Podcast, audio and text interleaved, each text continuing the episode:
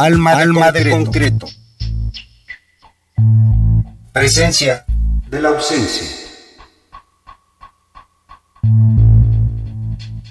Dúo Yical, Yical Ramos, Luis Felipe Gordillo, Sabores Mexicanos 2016.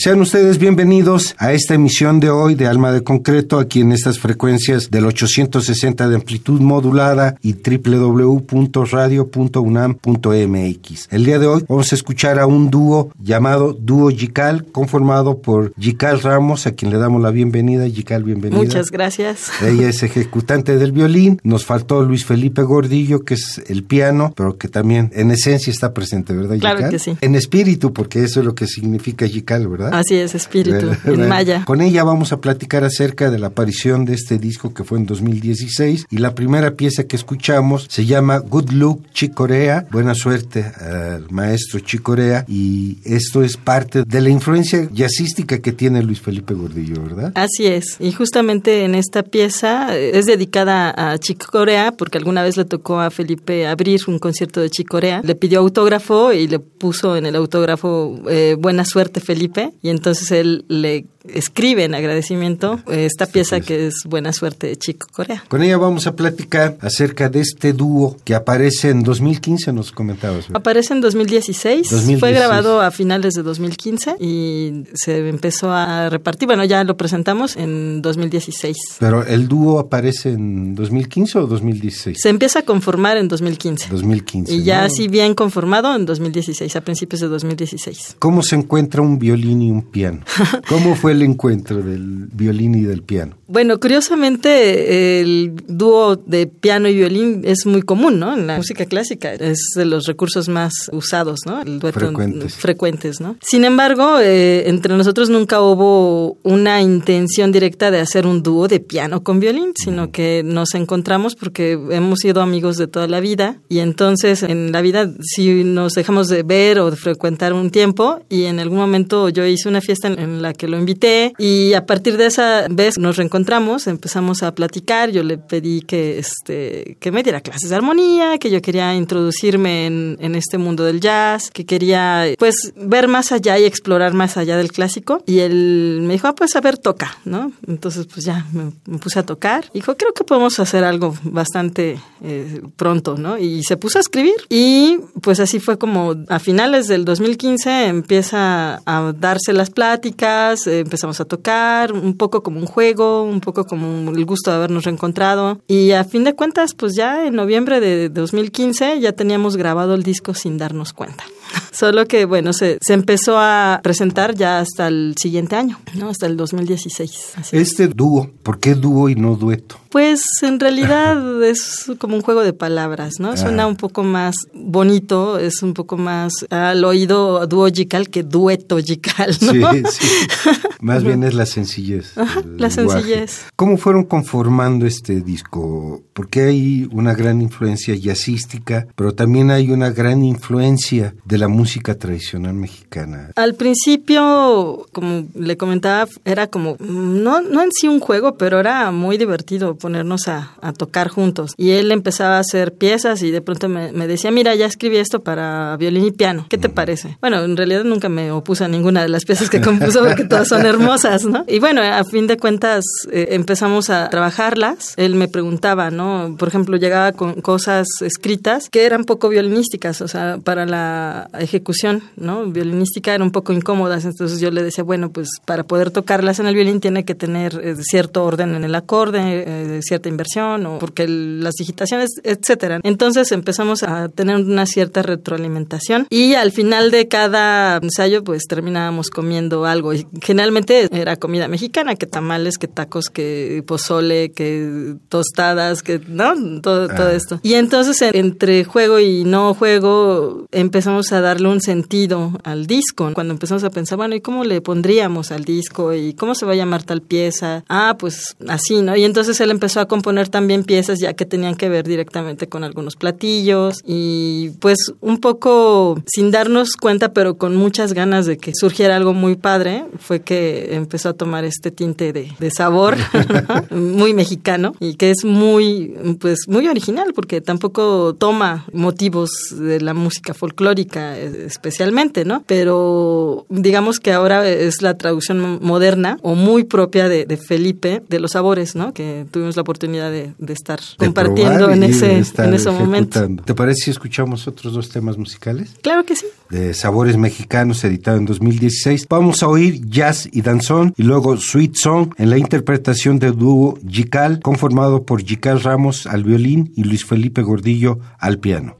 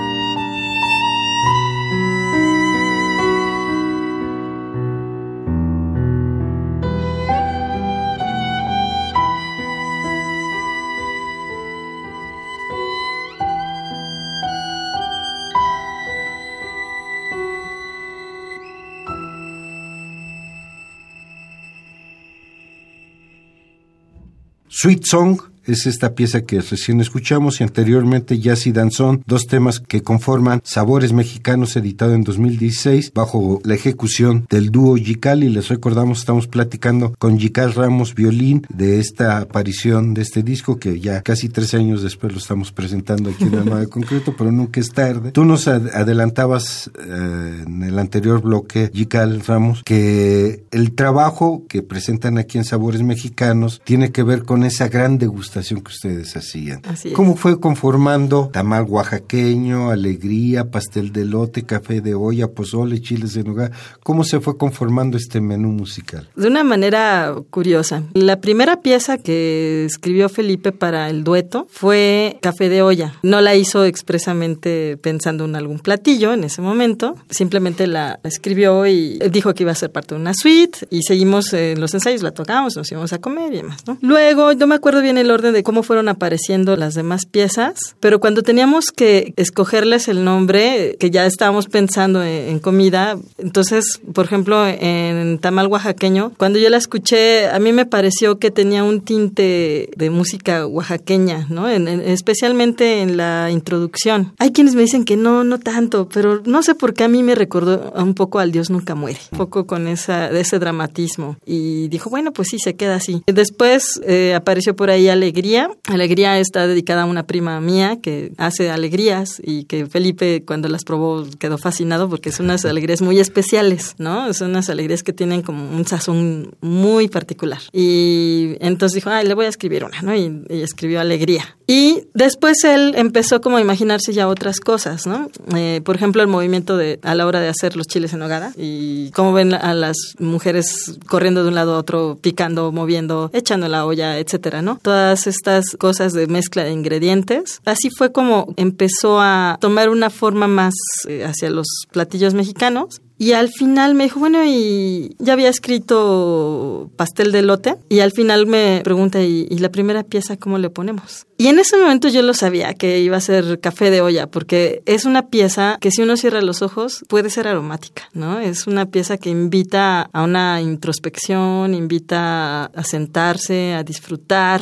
Es hasta cierto punto melancólica. Es como un café de olla que se siente la canela, ¿no?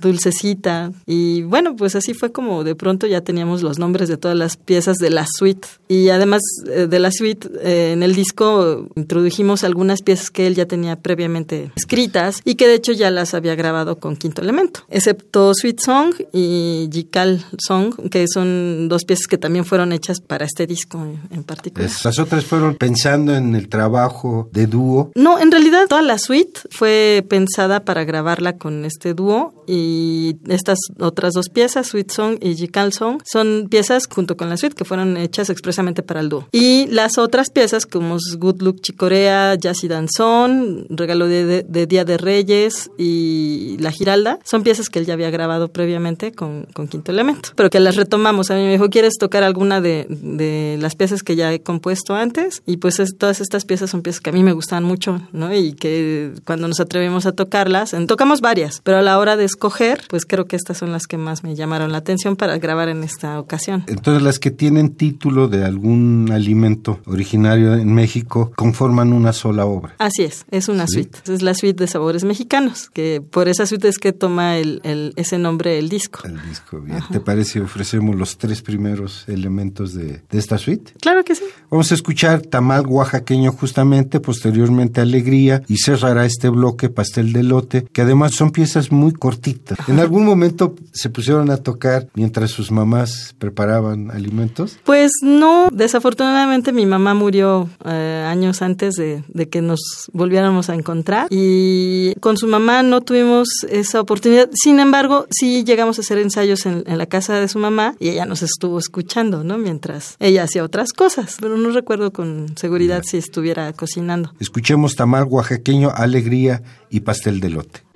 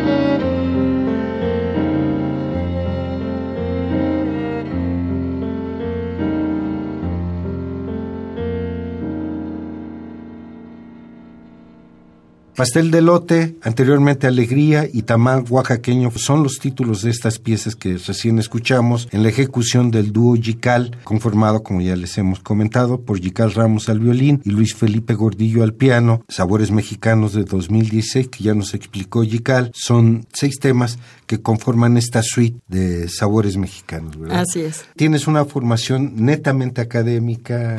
eh, específicamente en las piezas que son de, de la suite de sabores mexicanos, son muy parecidas, tienen formas muy clásicas. Entonces, digamos que ahí no tuve mayor dificultad que estudiarlas, tocarlas, digitar, etcétera, todo el trabajo que, que siempre se hace. ¿No cambió esa digitación? Esa... No, no cambió realmente mucho en ese aspecto. En donde tuve una, ¿cómo se podría decir? Que me frente a algo que nunca había hecho fue en las otras piezas donde tuve que improvisar, porque era la primera vez que yo eh, intentaba empezar a, a improvisar, era eh, mi primer acercamiento a otras áreas, ¿no? Que no son tan estrictas, tan ya hechas, ¿no? O sea, es, aquí está escrito y así lo vas a hacer. Además de que Felipe me decía, puedes hacer lo que tú quieras, eres libre de crear. Y de pronto darse cuenta que uno puede hacer eso es abrirse las puertas hacia un océano de posibilidades. Uh -huh. Y entonces escoger qué es lo que uno va a hacer, hasta qué nota, qué, cuál va a ser la primera nota que va a dar en medio océano de posibilidades es un poco abrumador al principio. Pero yo estaba decidida.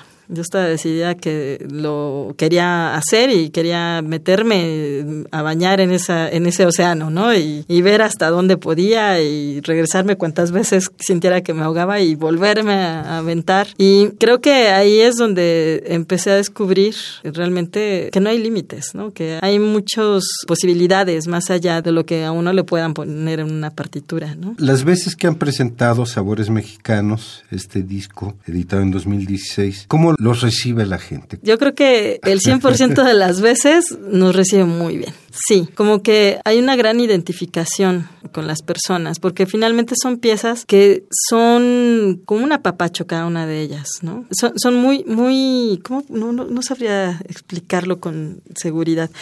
Con el violín, sí. Con el violín, sí, lo puedo expresar.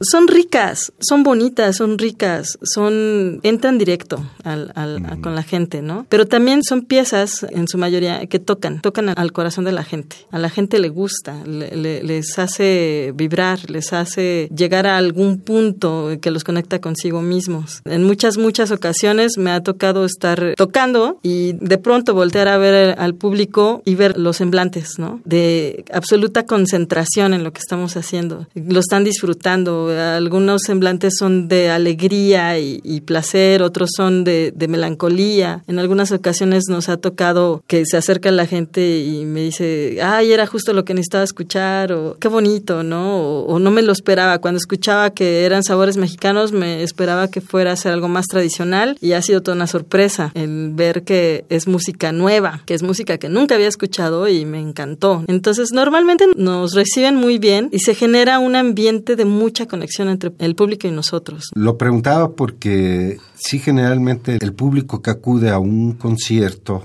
a una presentación de un dúo piano y violín, pues tenemos como que una idea de lo más serio, ¿no? Lo Ajá. más formal, como nos explicabas, pero cuando escuchas los títulos, dices uno, bueno, ¿de qué se trata? ¿Qué Ajá, hay aquí? Sí. La escucha completa del disco, pues sí, todo es muy rico en sonidos, no hay ninguna seriedad Ajá. en términos de que tenemos que ponernos muy serios, claro. sino permiten jugar con la mente, tratar de llevar la música, la instrumentación a algo que es todos hemos comido un pastel de lote, un tamal claro. oaxaqueño, ¿no? Sí, y, y más que tratar de, de, generar una imagen de la comida en sí, eh, yo creo que lo que nosotros hemos tratado es de generar una sensación que va ligada con la comida. Es algo un poco más abstracto, no es eh, imaginarnos, eh, por ejemplo, no sé, cuando un, uno escucha un son, uno escucha un guapán, uno, uno luego, luego se puede transportar a un lugar donde está una región, a una región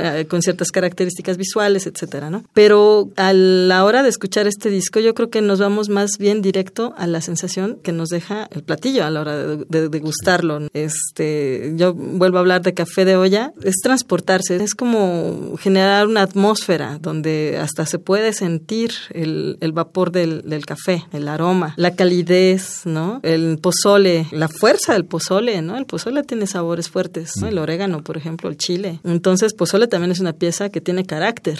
Pastel de elote es más bien un postre, entonces también la pieza es dulce y, ligera al mismo tiempo, ¿no? No es un postre pesado. Sí, las que más se desatan rítmicamente es pozole y chiles en nogada. Así es. Es una alegría Siento yo ahí, o fue mi percepción de las piezas. Las otras son como un poco sobrias, pero sí juguetonas, pero las más dinámicas son pozole y chile en nogada. Chile en nogada eh, tiene mucho, ¿no? Está más está más cargado que el resto que de las piezas y pues los chiles están llenos de ingredientes, muchos muchos ingredientes para. Vamos con más música. Claro que sí. Vamos a escuchar justamente los otros seis temas que conforman esta suite de sabores mexicanos. Vamos a oír Café de olla de la cual nos ha estado hablando Jical Ramos posteriormente pozole y cerraremos esta suite con chiles en nogada y esperemos que no se les antoje ahorita porque no va a haber ningún restaurante abierto a estas horas de la noche. Yical Ramos, con quien estamos platicando, dúo Yical, Sabores Mexicanos 2016.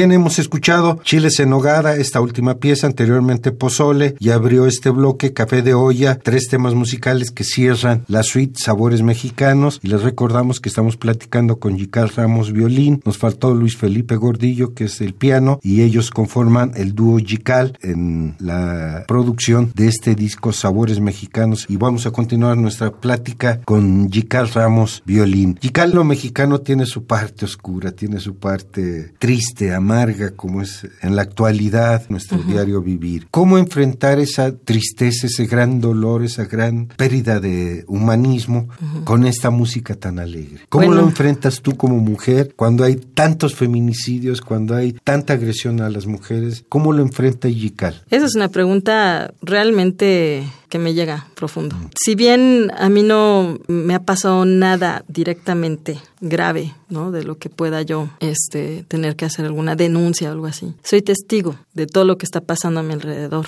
y es algo que me duele profundamente cada día, ¿no? Es un tema vigente, es un tema que me ocupa, es un tema que permanece constante en mi pensamiento. Y justamente hay momentos en los que uno dice, pues entonces uno como mujer, ¿qué tiene que hacer? Dejar de, dejar de ser, dejar de trabajar, dejar de, o sea, resguardarse en su casa, no salir. ¿Qué? ¿Qué es lo que, lo que uno como mujer tendría que hacer? Porque a lo mejor uno no, yo no me he enfrentado a un eh, atentado o a algún feminicidio directamente, pues obviamente sigo viva, ¿no?